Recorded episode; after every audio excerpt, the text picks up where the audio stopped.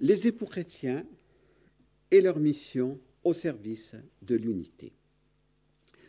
Nous allons continuer ce matin d'approfondir l'œcuménisme de Vatican II, droitement interprété par Benoît XVI.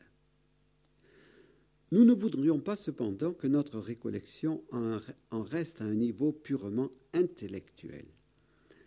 Nous désirons qu'elle vous aide également pour votre mission d'époux et de parents, mais en tant que chrétien, l'œcuménisme ne peut pas vous laisser indifférent. Comment la passion de l'unité qui habitait le cœur de Jean-Paul II ne nous habiterait-elle pas également? Nous devrions tous être tourmentés par la division des chrétiens et partager la prière ardente de Jésus qu'il soit un pour que le monde croit. Comprenons-nous en vérité la souffrance du cœur de Jésus Malgré le mouvement œcuménique, malgré le Concile Vatican II, malgré l'action du Saint-Esprit et de Jésus dans les âmes, les chrétiens sont toujours divisés en cette année 2012. L'œcuménisme piétine et de nouvelles divisions menacent encore l'Église, qui se prépare à célébrer le cinquième anniversaire du Concile Vatican II. Benoît XVI disait que beaucoup de baptisés occidentaux étaient comme fatigués de croire. Ne pourrait-on pas dire également que dans le mouvement œcuménique, beaucoup sont comme fatigués des lenteurs, des reculs et de l'absence de, de décisions concrètes en vue de l'unité? Nous ne sommes toujours pas arrivés à trouver une date commune pour fêter Pâques. Les églises veulent-elles vraiment prendre les moyens d'une telle décision qui serait une étape très importante? Nous avons rencontré deux fois le patriarche Bartholoméos à Istanbul. Lors de nos deux rencontres, il avait insisté pour dire que l'unité ne pouvait qu'être un don de l'Esprit Saint. Nos efforts humains ne peuvent donc que préparer ce don.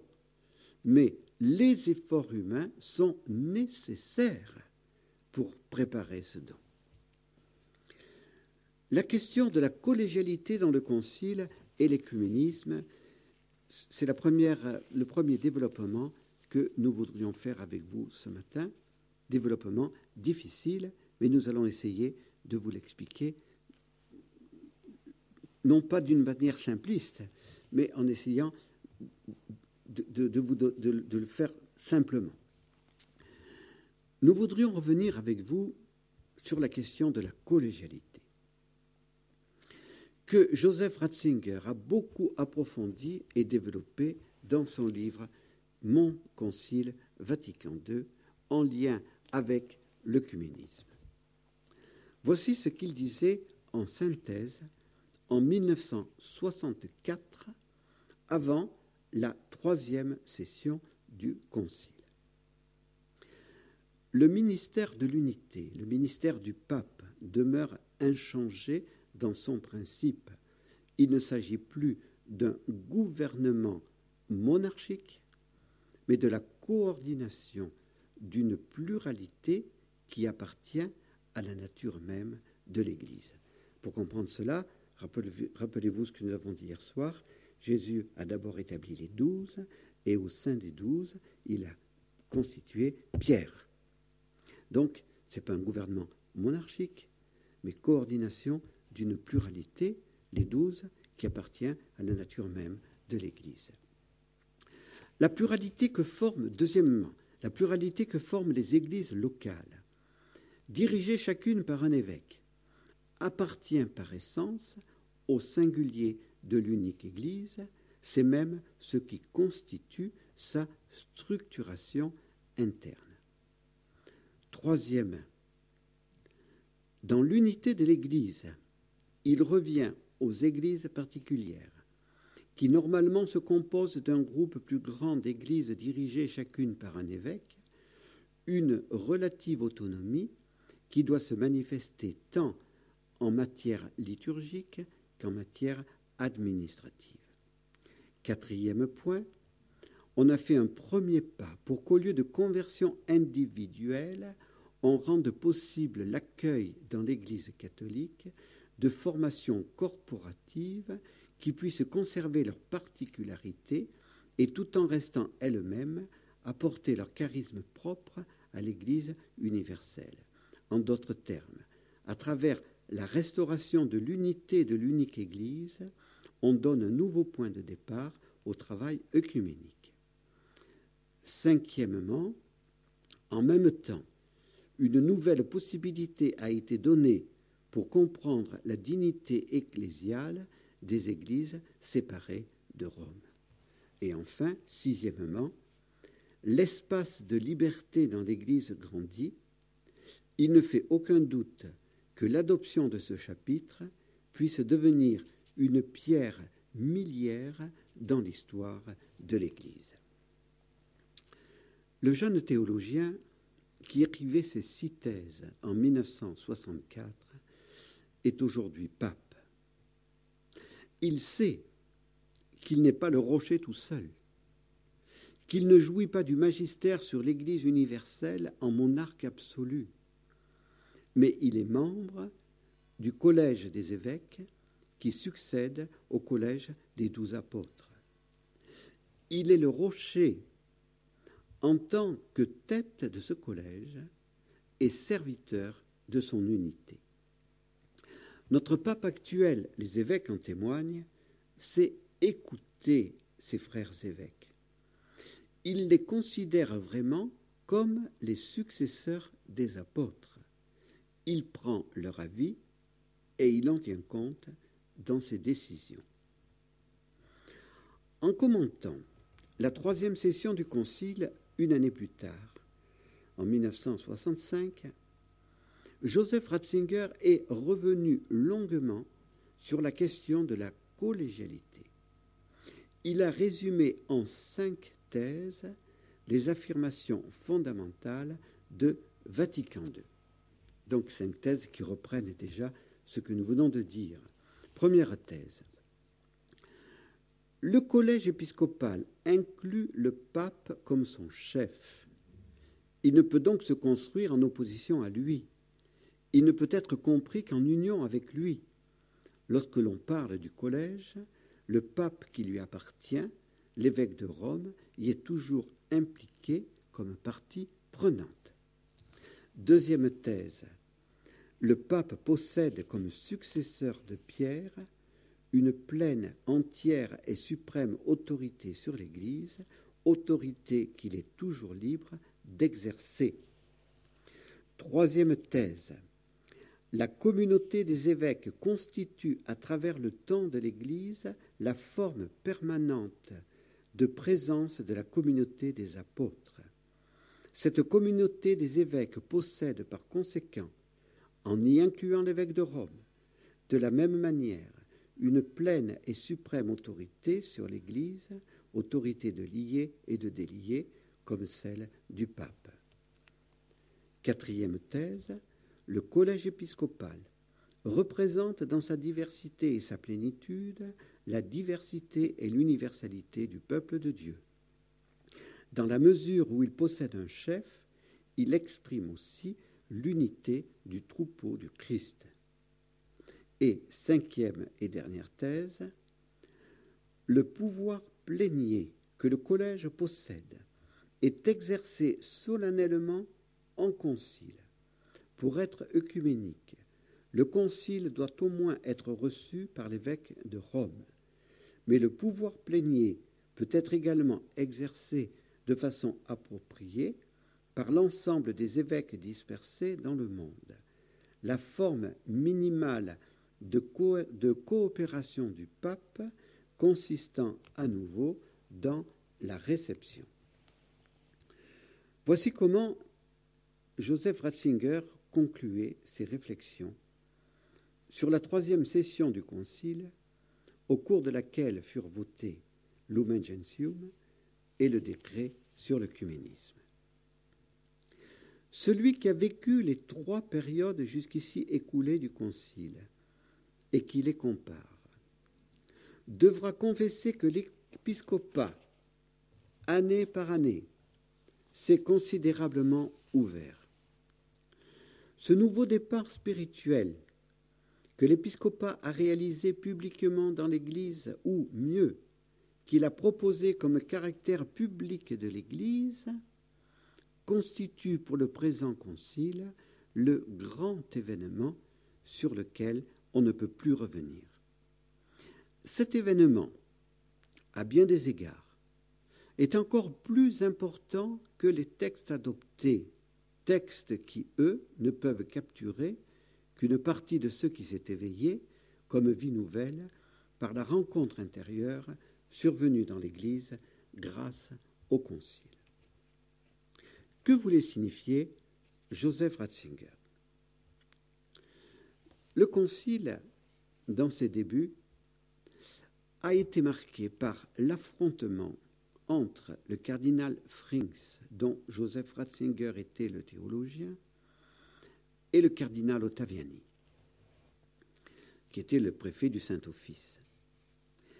Il ne s'agissait ni d'une lutte de pouvoir, ni d'un conflit de personnes. Les deux cardinaux voulaient chacun servir l'Église dans la fidélité. Le cardinal Ottaviani, en tant que préfet du Saint-Office, se devait de défendre la foi et le pape. Le cardinal Frings voulait obtenir la liberté de parole pour les évêques qui ne sont pas des préfets mettant en application les consignes de la curie romaine, mais les successeurs des apôtres avec leur grâce propre. Les évêques, pour le cardinal Frings, devaient avoir toute liberté de parole pour s'exprimer et décider librement. Ils n'étaient pas rassemblés en concile pour se contenter de signer les décrets pensés et décidés par la curie romaine. L'intervention courageuse du cardinal Frings a été décisive au début du Concile Vatican II. Et ainsi, le Concile a pu se vivre dans un climat de vraie liberté et d'ouverture. Cet esprit a permis de s'écouter, d'entendre les voix des observateurs non catholiques et de préciser la très importante doctrine sur le collège des évêques, doctrine qui, pour Joseph Ratzinger, a une très forte connotation œcuménique. Cette doctrine permet de mieux comprendre la réalité des églises particulières, dont le fondement est l'évêque diocésain. Ainsi, le Concile a permis d'affirmer que l'Église universelle est bien une tout en étant pluriel par la communion des églises particulières. Le mot collège, comme je viens de vous le dire, ne se trouve pas dans le Nouveau Testament, mais la réalité est bien présente. Le groupe des douze institué par Jésus est ce collège.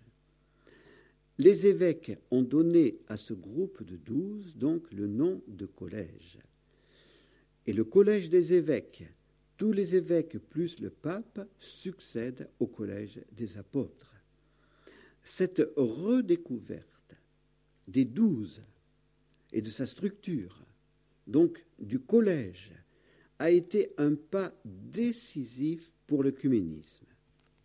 Mais d'autres pas sont encore à accomplir, puisque cinquante ans après Vatican II, comme nous l'avons déjà dit, le collège des évêques ne comprend pas encore les patriarches et évêques orientaux et les évêques de la Réforme.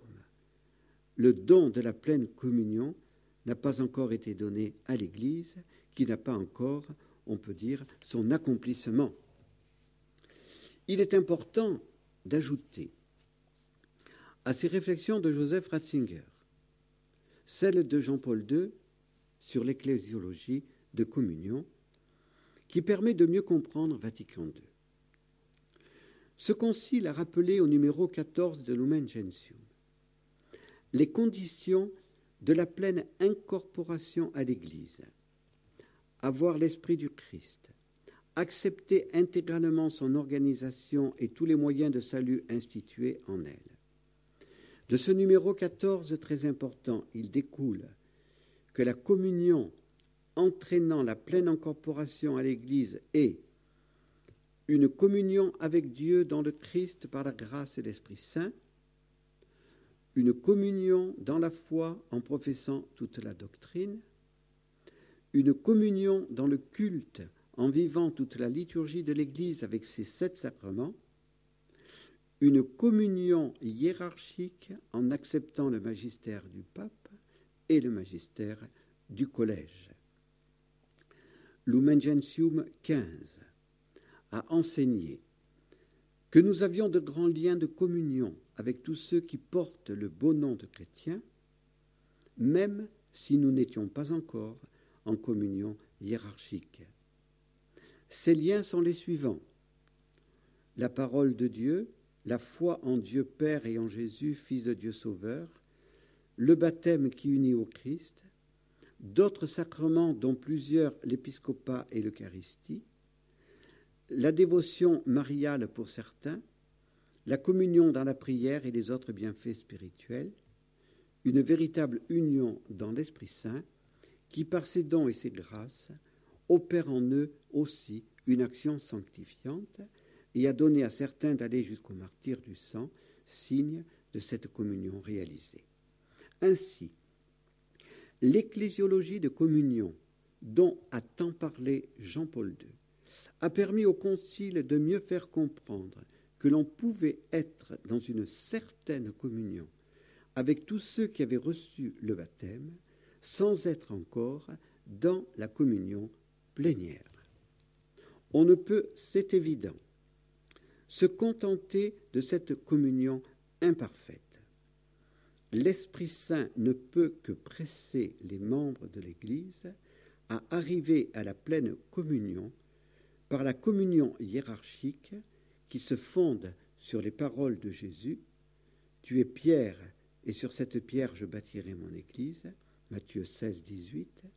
Tout ce que vous lirez sera lié, tout ce que vous lirez, délirez sera délié. Matthieu 18, 18. Qui vous écoute m'écoute, qui vous rejette me rejette, et qui me rejette rejette celui qui m'a envoyé. Luc 10, 16. Benoît XVI a un mot à lui pour souligner l'ecclésiologie de communion, le nous de l'Église, qui est le nous de la communion. Cette partie, j'en suis conscient, est difficile, mais vous la reprendrez, vous aurez les textes, vous avez les vidéos, et vous pourrez admirer la richesse de la pensée théologique de Joseph Ratzinger, aujourd'hui notre pape Benoît XVI. Passons à une partie euh, beaucoup plus pastorale et qui vous concerne encore davantage, les époux chrétiens au service de l'unité dans leur foyer. Tirons des leçons pour votre propre unité conjugale de ce que nous sommes en train d'approfondir. L'unité dans l'Église n'est pas l'uniformité. Lumen Gentium révèle que l'Église une et plurielle est composée de membres différents, jouissant de charismes divers. Cette pluralité n'empêche pas l'unité, elle est au contraire une richesse qu'il faut exploiter. Cette diversité a suscité au cours des siècles des divisions, mais aujourd'hui, par le respect mutuel, le dialogue, l'enthousiasme devant les dons de nos frères, la prière, elle peut permettre une unité dans la vérité et la charité. L'Église, comme nous le disions hier soir, est Église universelle, au singulier, existant dans des églises particulières au pluriel. L'unité de l'Église universelle n'est pas menacée la pluralité des églises particulières. La communion de ces églises fait au contraire la beauté de l'Église universelle grâce au magistère de Pierre, le serviteur de l'unité, et au magistère du collège des évêques. Ces réflexions ont-elles un rapport avec votre amour conjugal? Nous le pensons. Et vous le savez mieux que nous, alors que vous vous efforcez de tendre au jamais rien l'un sans l'autre. Vous savez que cette unité n'est jamais acquise une fois pour toutes. Votre sacrement de mariage vous a obtenu la grâce du deux en un, mais il n'en reste pas moins que vous êtes différents en tant qu'homme et femme. Ces différences vous demandent de renoncer à l'égoïsme pour s'ouvrir à l'autre. Le renoncement n'est pas un, appauvrissement, une privation, mais une richesse. Mère Marie-Augusta, dans sa prière, disait à Jésus Donum Dei, c'est ton nom, mon Seigneur, c'est aussi ton histoire. Se donner, c'est le besoin de l'amour. En se renonçant, on se donne, et on s'accomplit en permettant à l'autre de s'accomplir aussi. Vos psychologies et vos tempéraments sont aussi différents. Le jamais rien l'un sans l'autre ne s'acquiert pas dans la facilité. Ne vous découragez pas. Désirez vivre votre vie conjugale en utilisant non plus le moi-je, mais le nous.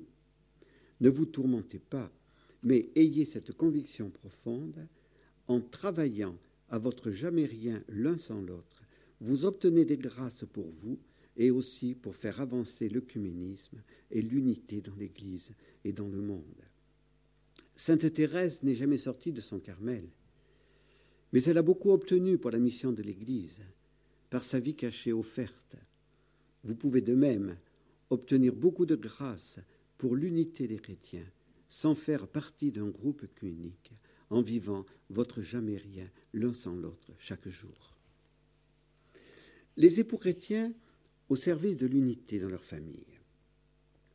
Si le jamais rien l'un sans l'autre est difficile à conquérir entre conjoints, il est plus difficile encore entre parents et enfants et dans la famille élargie. Mais ne vous découragez pas. Là encore, votre service de l'unité est important. Agissez avec vos enfants en pensant aux charismes différents dans l'Église. L'unité n'est pas l'uniformité, redisons-le mais elle se réalise dans l'harmonie des dons de chacun, dans le respect mutuel, l'écoute et l'amour. Redites souvent à vos enfants ce que nous répétait notre fondateur. Exprimez-vous en étant détaché, sachez vous enrichir en écoutant la pensée des autres. Mais combien il est difficile à la nature blessée d'écouter les autres. Avec tel ou tel enfant, vous pouvez avoir plus de difficultés.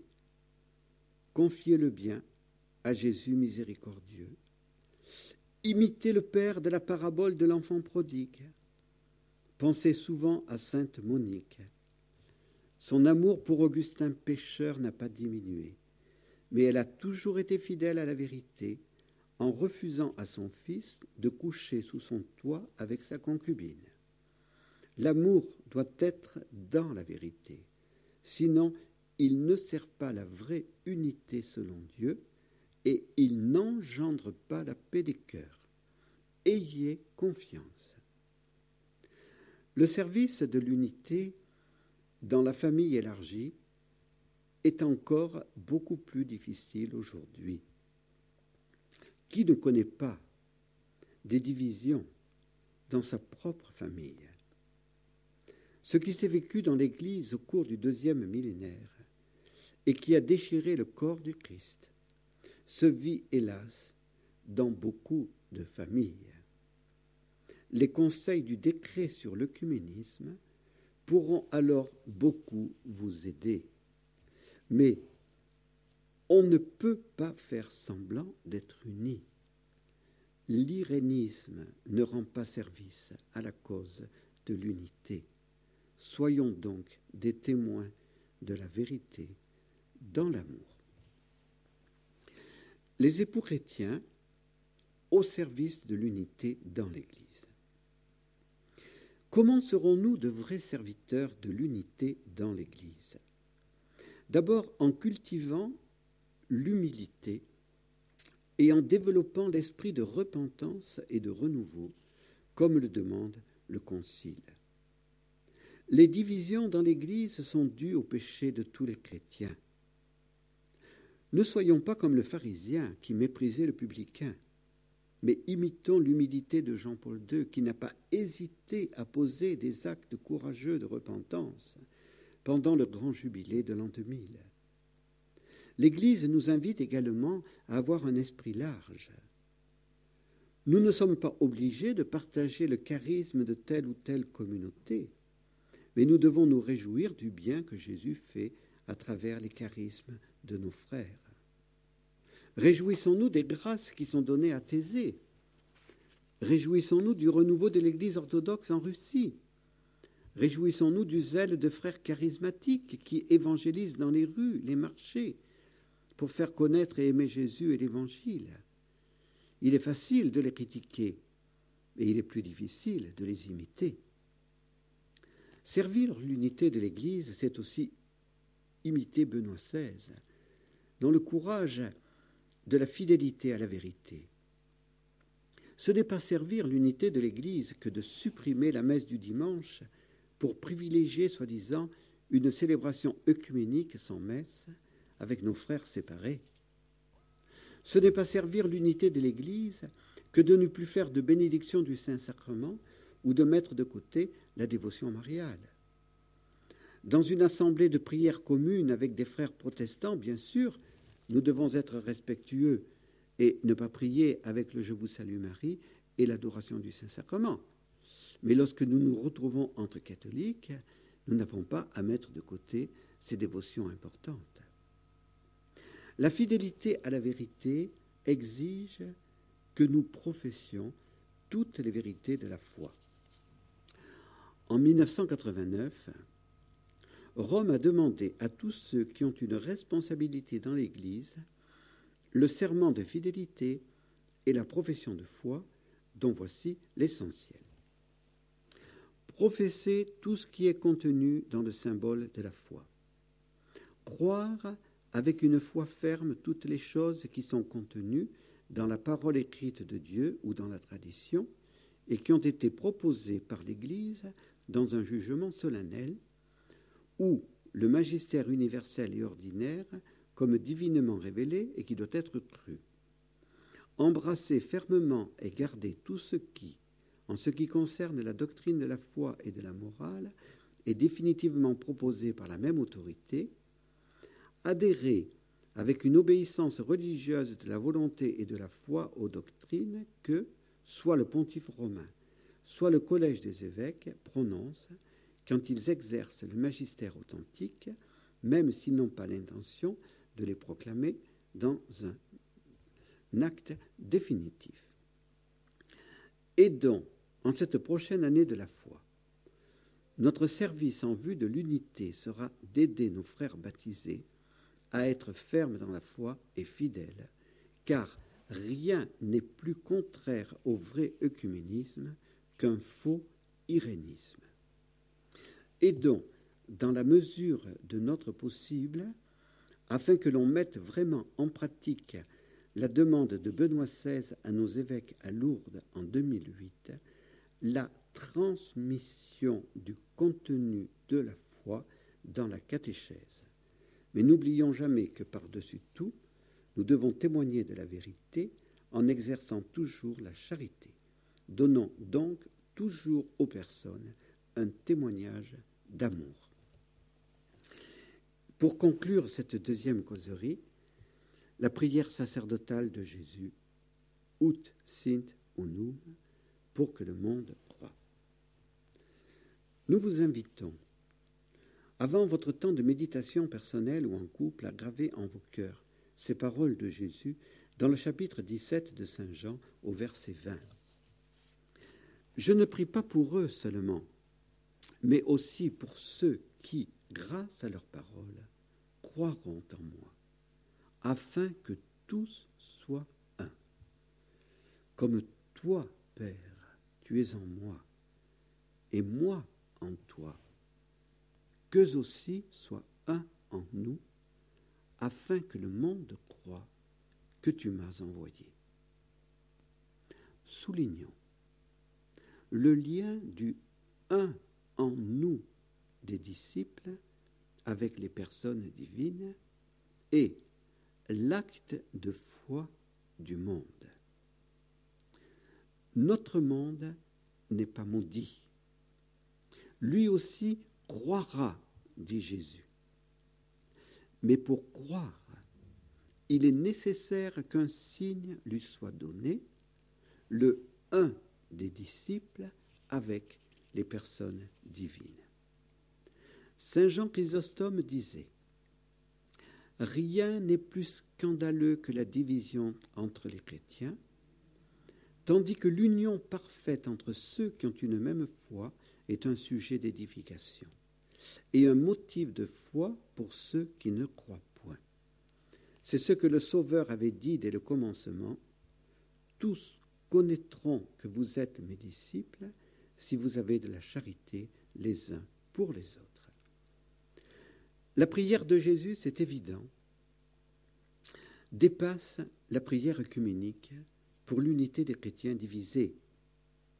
Elle est la prière du Verbe incarné en vue d'obtenir du Père que nous participions à l'un divin dans l'unité des esprits dans la vérité et l'union des cœurs dans la charité. Cette prière presse l'Église à vivre dans l'unité dans la vérité et la charité afin de pouvoir réaliser sa double mission d'unité, l'union intime des hommes avec Dieu et l'unité de tout le genre humain.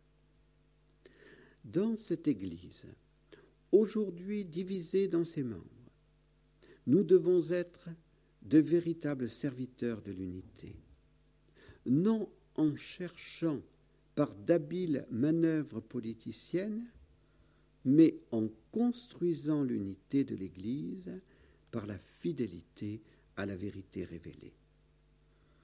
Benoît XVI est toujours notre modèle. Sa, sa fidélité ne plaît pas aux démons. C'est pour cette raison qu'il suscite des oppositions contre notre pape. Il souffre des critiques contre sa personne et son ministère pétrinien, c'est évident, et nous souffrons avec lui. Mais nous devons nous redire souvent, il vaut mieux pâtir, souffrir dans la fidélité plutôt que d'être louangé dans l'infidélité. N'acceptons aucune critique contre le pape. Si telle ou telle de ses décisions nous surprend, faisons-lui confiance comme Jésus lui fait confiance et imitons Saint Ignace de Loyola et notre Père fondateur dans leur Saint-Iré cum Ecclesia, toujours pensé avec l'Église.